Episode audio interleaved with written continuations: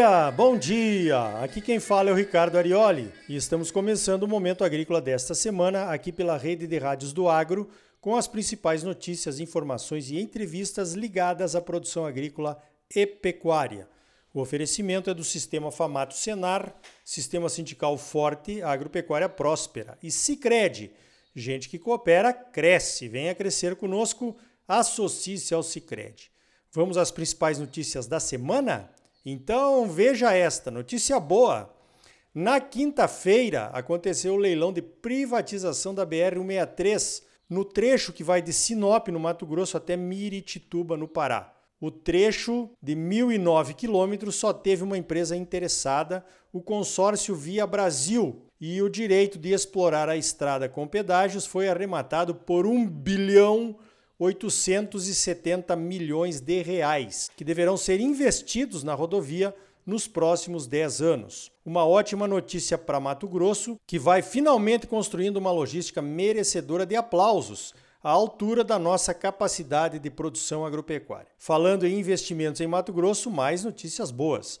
A BRF anunciou que vai investir 670 milhões de reais na ampliação de suas plantas em Lucas do Rio Verde e em Nova Mutum. Os mais de 200 produtores integrados da BRF aqui no estado também vão investir 1 bilhão e 300 milhões de reais em suas estruturas de alojamento de frangos e suínos para aumentar a capacidade de produção. O grupo Amage também anunciou que vai investir 574 milhões de reais até 2023. Vai construir uma indústria de biodiesel ao lado da sua indústria de esmagamento de soja lá em Lucas do Rio Verde, vai construir uma misturadora de fertilizantes em Sinop e vai construir mais uma pequena central hidrelétrica em Sapezal. Realmente, o agro não para. Veja esta, a Conab anunciou um novo relatório de safra 2020-21 nesta quinta-feira.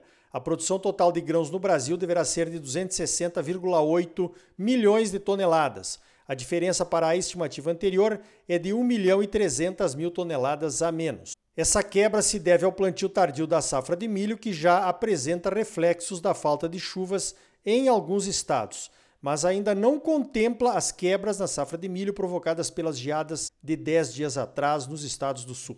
É claro que a quebra de safra do milho é maior do que 1,3 milhões de toneladas. Na verdade, foi de 6 milhões e 700 mil toneladas, de acordo com a Conab.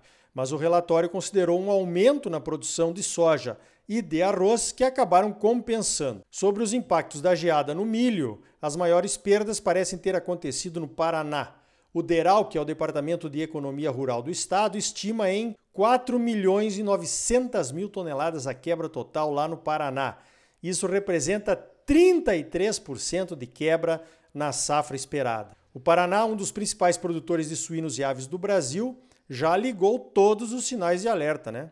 Para você, produtor que teve quebra na safra de milho e talvez não vai conseguir cumprir os seus contratos, a recomendação da Federação de Agricultura do Paraná e da CNA é que você chame um agrônomo e faça um laudo da sua lavoura, estimando a quebra antes de colher. Se você colher primeiro e for comunicar alguma empresa depois, sem um laudo, pode dar problema.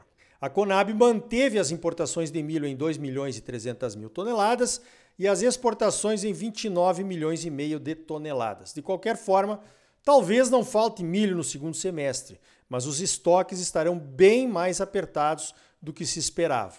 Quanto à soja, a Conab estima que exportaremos um pouco mais de 86 milhões de toneladas até o final do ano, o que será um novo recorde. Sobre as exportações de carne, o Brasil exportou 808 mil toneladas de carne bovina processada e in natura no primeiro semestre desse ano. Esse volume equivale a um hambúrguer de 100 gramas por habitante do mundo. Que coisa, hein?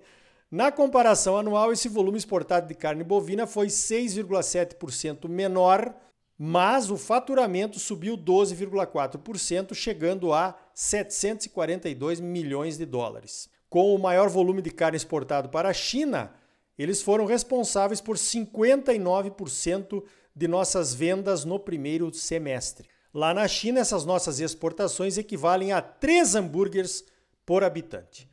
Falando em hambúrgueres, na semana passada falamos aqui sobre essas carnes vegetais e carnes produzidas em laboratório.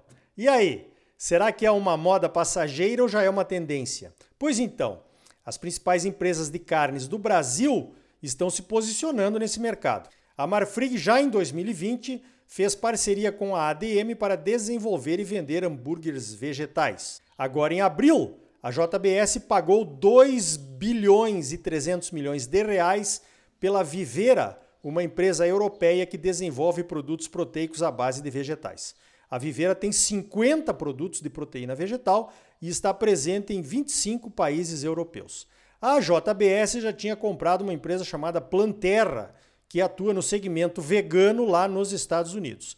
E agora, nesta semana, na quarta-feira, a BRF anunciou um aporte de 2 milhões e 700 mil dólares numa startup israelense chamada Aleph Farms. Só por curiosidade, Aleph é o nome da primeira letra do alfabeto judaico e de outros alfabetos semíticos. O Aleph corresponde ao alfa no idioma grego, o nosso A.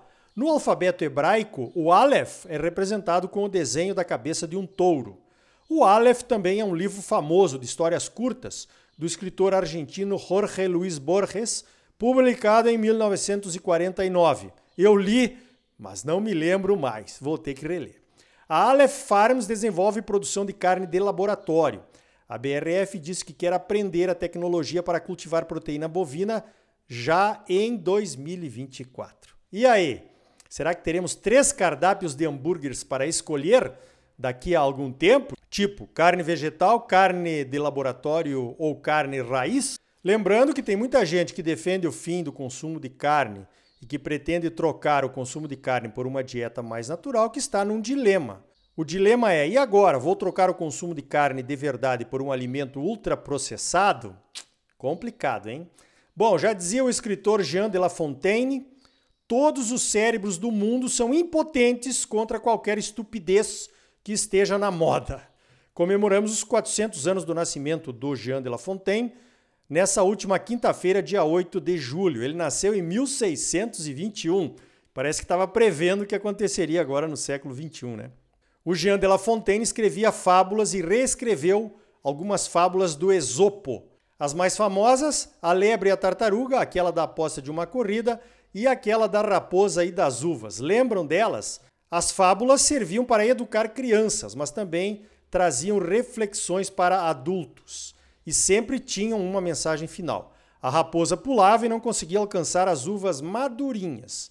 Desistiu e saiu dizendo que as uvas estavam verdes. A mensagem é: quem desdenha quer comprar. Isso acontece muito na compra e venda de soja, de milho e de gado, né? O comprador colocando algum defeito no produto, mas quer comprar, é claro. Está acontecendo agora com os europeus colocando defeitos e mais defeitos nos nossos produtos agrícolas. Mas as importações para lá continuam firmes. Olha, o Jean de La Fontaine era francês. Eu acho que nós temos que dizer ao presidente Macron que nós conhecemos a fábula do seu conterrâneo, né? Quem sabe ele para com a campanha de difamação. Falando em europeus e compradores dos nossos produtos, nessa semana eu participei de discussões importantes a respeito da sustentabilidade da agropecuária do Brasil.